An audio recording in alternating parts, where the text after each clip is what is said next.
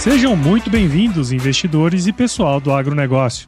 Esta é a série Panorama Econômico e o Agronegócio do podcast EcoAgro Talks, que é oferecido pela EcoAgro e é o resumo da reunião semanal do time da EcoAgro com o economista-chefe Antônio da Luz. Na reunião de guidance, o time se prepara para os desafios da semana que começa, através de trocas de informações macroeconômicas e setoriais, de modo que todos estejam muito bem informados para entregar os melhores resultados tanto para o agronegócio como para os investidores, pois não tem elo mais forte entre o agronegócio e o mercado de capitais do que a Ecoagro. Esse é um Brasil que dá certo e é por isso que estamos aqui.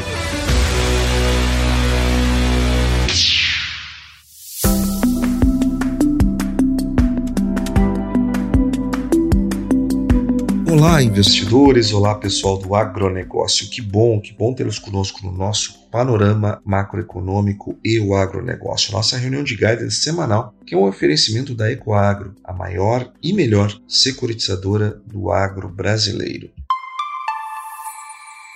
Nós estamos na semana do dia 19 ao dia 23 de fevereiro de 2024. E esta semana nós temos indicadores econômicos importantes para avaliar. Sobretudo, essa semana é uma semana de atividade econômica. Os dados, principalmente de atividade, serão os que vão dominar. A semana, embora tenha né, um dado muito importante de receita tributária, que eu já vou falar dele. Agora, eh, nós vamos ter PMIs pelo mundo. Nós vamos ter o IBCBR no Brasil, que é um indicador do Banco Central da atividade, que vai trazer o dado relativo a dezembro e o mercado está com a expectativa de um crescimento de 0,40. Tomara que se confirme, importante que se confirme. Nós temos PMIs Uh, espalhados pelo mundo uh, na zona do euro. Principalmente eu quero ver o da Alemanha. A Alemanha vai ter PMIs. A Alemanha que está em recessão. É a maior economia europeia, está em recessão, embora a zona do euro não esteja, já vamos falar disso. Teremos os PMIs da zona do euro também nessa semana que vem, PMIs nos Estados Unidos e nós vamos ter atividade econômica na Argentina. Um dado que eu estou bastante curioso para ver, porque nós temos uma expectativa que a Argentina tenha parado de piorar, ela vem piorando fortemente. Também teremos o PIB da Alemanha, não só o PMI, mas também o PIB do quarto trimestre por lá, e a expectativa é que o resultado seja mais uma vez negativo. A Alemanha, que infelizmente está em recessão uh, já há algum tempo. Uh, nós teremos também confiança do consumidor aqui no Brasil, dado super importante para avaliarmos o é, que é um dado antecedente, um indicador antecedente é, de consumo das famílias, uma vez que o consumo das famílias é bastante correlacionado com a confiança, e teremos a receita tributária. Como nós falamos em, já longamente em episódios anteriores, a receita tributária no Brasil ela vem caindo em relação ao ano passado. Aliás, em 23 ela caiu em relação a 22 e foram vários meses abaixo da arrecadação comparado mês a mês. Isto demonstra que não adianta aumentar a carga tributária, porque não é assim que se eleva a receita necessariamente. Às vezes, o aumento de carga tributária resulta em aumento de arrecadação, às vezes não. Depende das elasticidades, depende do tipo de tributo, depende aonde que ele está sendo aplicado e assim por diante. Quando vai lá e se faz um monte de medidas de aumento de carga tributária sem avaliar adequadamente, a chance disso dar errado é grande e deu errado. Só que nós precisamos ter receita tributária. Nem que para a gente ter que baixar a carga, mas tem que ter aumento da receita tributária. Porque temos um superávit para fazer, temos que voltar a fazer superávit, temos que ter equilíbrio fiscal. E o equilíbrio fiscal é feito usando dois pilares: um é a receita, o outro é o gasto. Então, maneirando no gasto e aumentando a receita, nós temos o tão esperado, aguardado e prometido equilíbrio fiscal. Então, temos lá, nessa semana, lá para o final de semana, a receita tributária, dado super importante. Agora eu quero convidá-la a dar um passeio pelo mundo, começando pelos Estados Unidos, que, lamentavelmente, os dados que vieram de inflação nessa semana demonstram que nós, aquilo que nós viemos trazendo aqui nas nossas reuniões de guidance toda semana, não tem espaço para baixar juro em março. Isso é sonho, isso é delírio, não sei se tem em maio. Então, E os dados inflacionários, lamentavelmente, mostraram isso mais uma vez. Porque o CPI, que é o IPCA, é, do, equivalente ao IPCA nos Estados Unidos, o CPI, que é o índice de preço do consumidor deles, teve uma, um crescimento de 0,3%. E é um dado que veio acima da projeção, que era 0,2, e acima do 0,2 que foi o mês passado. Ou seja, a inflação lá acelerou. E quando nós pegamos, olhamos só para o núcleo, que é aquela parte da inflação que não considera aqueles ativos mais voláteis, que, aqueles componentes mais voláteis do índice inflacionário, que sofrem com sazonalidade é, ou por outras questões, e o núcleo, portanto, reflete melhor a qualidade da política monetária que está sendo empregada, teve um crescimento de 0,4%. Então, uh, resultado ruim, portanto. E quando nós olhamos para o núcleo da inflação anualizada, ela está em 3,9, quando a meta do Fed é 2. Ou seja, nós estamos muito longe ainda. Nós temos que é, estamos com quase que o dobro da inflação, olhando para o núcleo, é, da meta da inflação que se deseja atingir. Então tem um longo caminho pela frente para o Fed trabalhar. E claro, né, é, não dá para baixar juro nessa situação. Como é que tu vai baixar juro com o dobro do, da tua meta? É, o Brasil é, ele foi por um caminho diferente. Nós subimos juro rápido e levamos para o topo rápido, seguramos lá o, o, o, tempo necessário e tu consegue descer. Uh, não foi o que fez os Estados Unidos. Os Estados Unidos ele prorrogou demais o início da curva de alta dos juros nos Estados Unidos e talvez não tenha subido o suficiente como nós várias vezes falamos aqui. E aí tá aí, ó,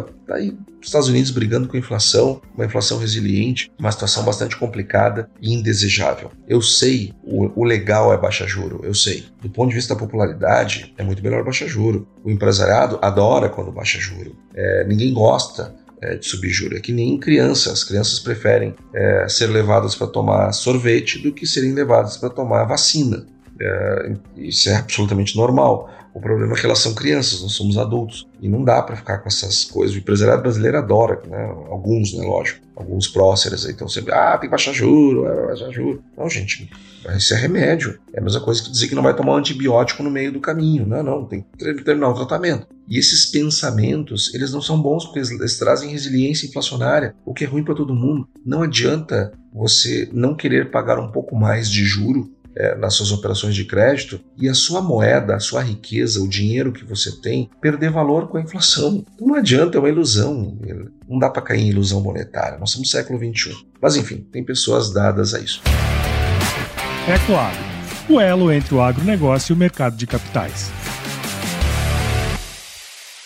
O índice do preço, uh, dos preços ao produtor, que é um, uma, uma leitura no nível do atacado, ela veio também acima da expectativa, veio 0,3, a expectativa era 0,1, e o resultado anualizado está em 0,9, o que é um dado bom, porque a inflação ao produtor, ela sempre pressiona a do consumidor. O problema é que é 0,9 o índice cheio. Quando nós pegamos o núcleo, esse 0,9 salta para 2. Então, ou seja, veja como tem um, um componente de volatilidade grande aqui é, e que não pode deixar mascarar os dados. E por outro lado, é, nós tivemos alguns dados que são benignos para o controle da inflação. É, tivemos as vendas do varejo tiveram queda em janeiro de 0,8 lá nos Estados Unidos. Estamos falando de, de, de economia americana. O núcleo dessas vendas caiu 0,5 0,6, caiu menos, portanto, é, e a produção industrial também veio negativa. Então, olha só que semana complicada para os Estados Unidos. As vendas caindo e a produção industrial caindo 0,1. É, e as vendas da indústria, a produção, as vendas caíram 0,5, ou seja, além de produzir menos, ainda aumentaram estoques. E por que essa semana me parece ter sido é, muito ruim para a economia americana?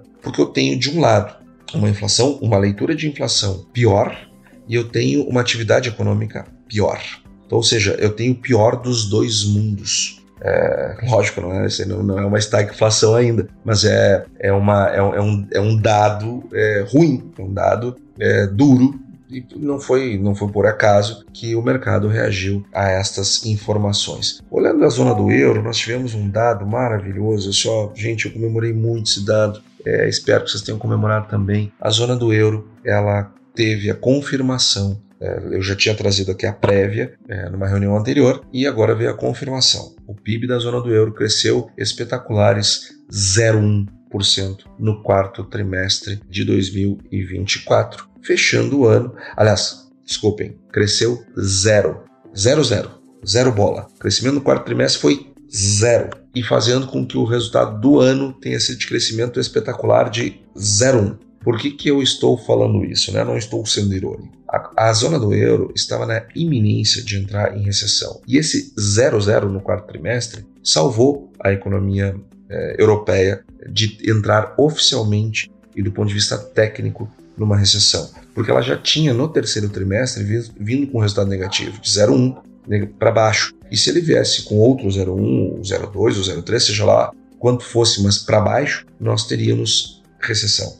Não aconteceu, veio 0,0. Ah, e qual é a boa notícia? A zona do euro não tem como entrar em recessão na primeira metade do ano porque para entrar em recessão agora, ela precisa de dois trimestres consecutivos de resultados negativos. Então, eu teria que performar mal no primeiro trimestre e no segundo trimestre. Só que no, a leitura do segundo trimestre, ela só vai vir, a confirmação do PIB, lá no terceiro trimestre. Então, antes do terceiro trimestre, não tem como a, a zona do euro entrar em recessão. É, então, é um dado bom. Agora, qual é a parte ruim? Gente, um crescimento de 0,1 é um crescimento zero. É um crescimento medíocre, não houve crescimento na zona do euro. Foi um dado péssimo, já não tinha crescido em 2022, não cresceu em 2023 e a perspectiva para 2024 é sombria. Então, continua uma espada na cabeça, é, mas agora é, acredito que em breve o BCE vai começar a reduzir os juros por lá e, e, e vai dar um pouco mais de fôlego para esse crescimento. Então, a zona do euro uma preocupação adicional, embora algumas leituras tenham vindo positivas. A produção industrial mensal referente a janeiro cresceu 2,6% e os empregos cresceram no ano, né, o ano fechado, é 1,3%. Então são dados benignos.